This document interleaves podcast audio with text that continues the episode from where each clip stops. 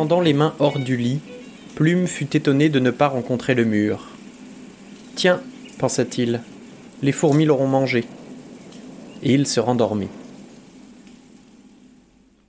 Vous venez d'écouter la première phrase de Plume, d'Henri Michaud. Au programme aujourd'hui, maisons qui disparaissent, côtelettes qui ne sont pas à la carte et salades lavées au cambouis. Bienvenue dans la Voie des Lettres, épisode 35.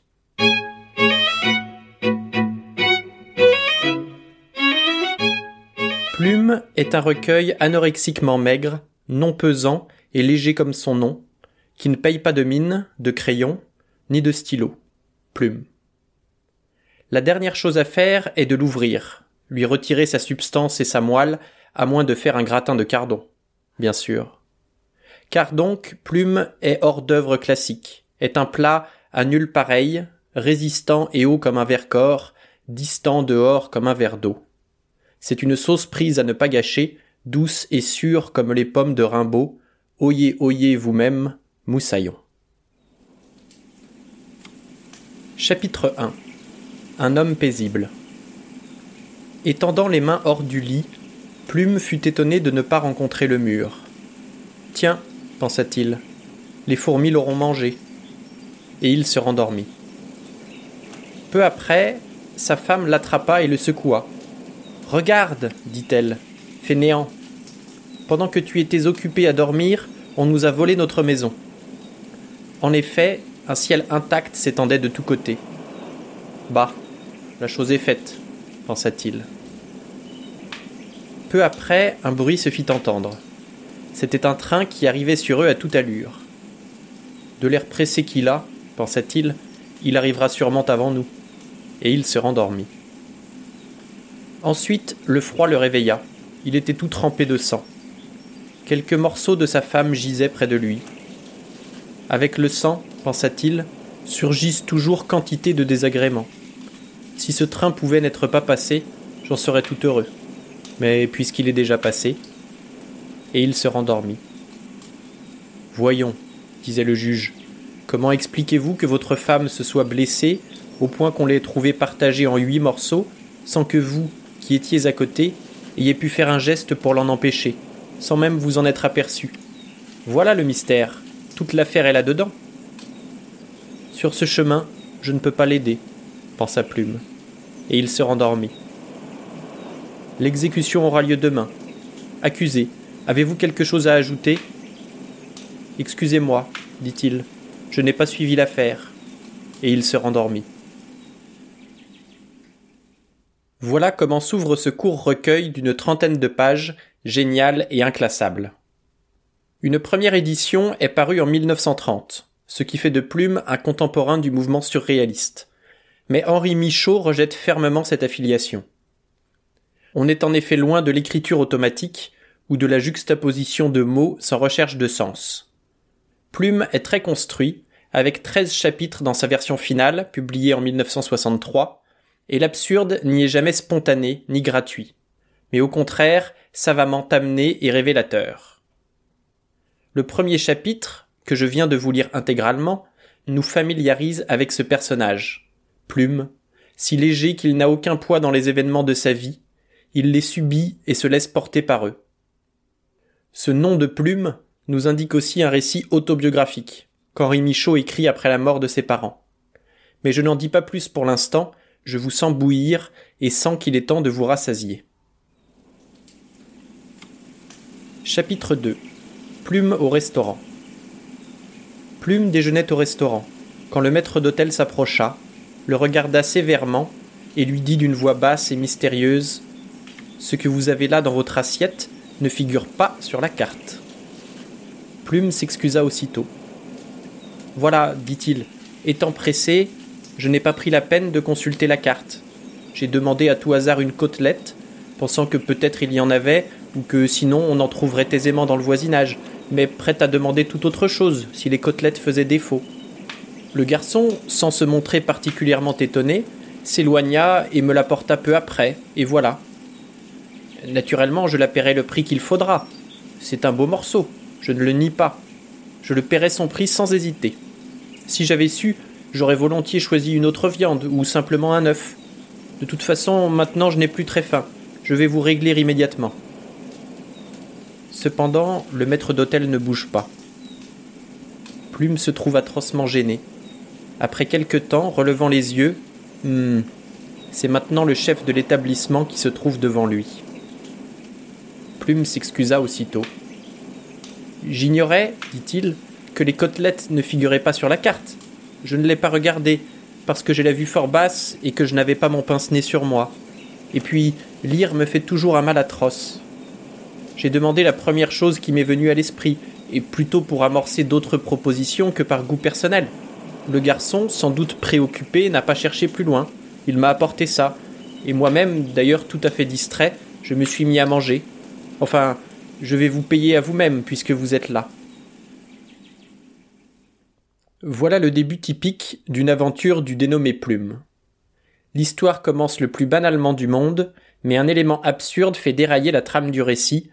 Heureusement d'ailleurs, on n'est pas là pour assister à un déjeuner sans incident. Dans ce chapitre 2, c'est l'ordre même des choses qui est renversé. Les causes sont séparées des effets, puisque Plume est en train de manger une côtelette qui ne figure pas à la carte. Fidèle à lui-même, trop frêle pour agir sur le monde extérieur, Plume s'excuse aussitôt auprès du maître d'hôtel. Mais quand il relève la tête pour payer, c'est un agent de police qui lui fait face. Il se justifie à nouveau, insistant sur le fait qu'il ne voulait pas de côtelette, qu'il l'avait commandé par inadvertance, sans y prêter attention. Mais en relevant la tête, il se retrouve maintenant face au commissaire et tente de se justifier à nouveau. Plume s'excusa aussitôt. Il avait pris un rendez-vous avec un ami. Il l'avait vainement cherché toute la matinée. Alors, comme il savait que son ami, en revenant du bureau, passait par cette rue, il était entré ici, avait pris une table près de la fenêtre, et comme d'autre part l'attente pouvait être longue, et qu'il ne voulait pas avoir l'air de reculer devant la dépense, il avait commandé une côtelette, pour avoir quelque chose devant lui. Pas un instant, il ne songeait à consommer. Mais l'ayant devant lui, Machinalement, sans se rendre compte le moins du monde de ce qu'il faisait, il s'était mis à manger.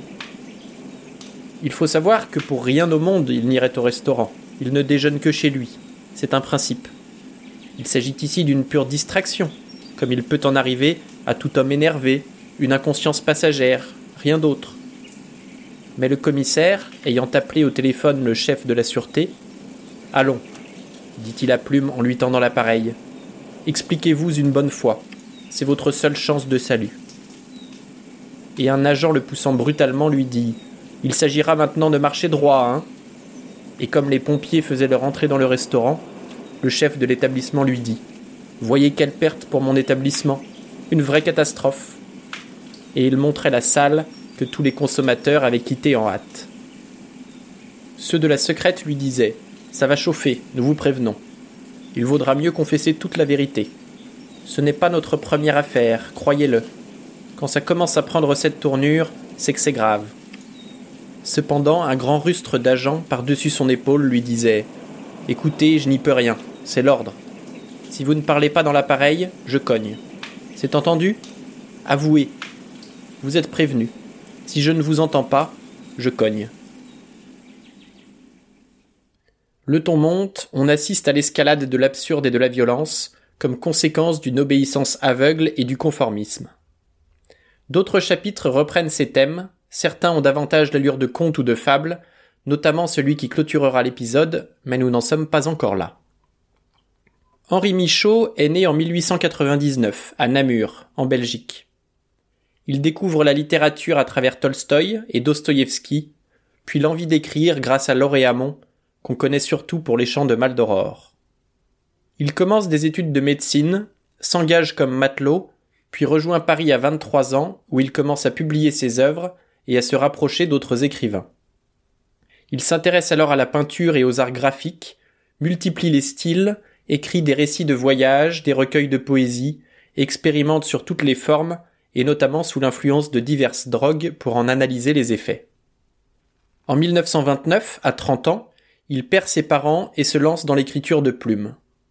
Il emprunte ce nom au système du docteur Goudron et du professeur Plume, une nouvelle d'Edgar Allan Poe, et s'inspire de Charlie Chaplin pour le caractère grotesque de ses courtes histoires. Une première édition comportant onze chapitres est publiée en 1930, il la corrigera et l'augmentera jusqu'à l'édition finale comportant treize chapitres, parue en 1963. C'est une œuvre intelligente et poétique qui bousculera votre idée de la littérature. Le tout en moins d'une demi-heure, autant dire une aubaine. Et si les mots ne suffisent pas à calmer votre appétit, il y a en prime quelques recettes, dont la salade lavée au cambouis qui conclura cet épisode. Chapitre 11 L'hôte d'honneur du Bren Club. L'hôte d'honneur mangeait lentement, méthodiquement, ne faisant aucun commentaire. La dinde était farcie à l'asticot, la salade avait été nettoyée au cambouis, les pommes de terre avaient été recrachées.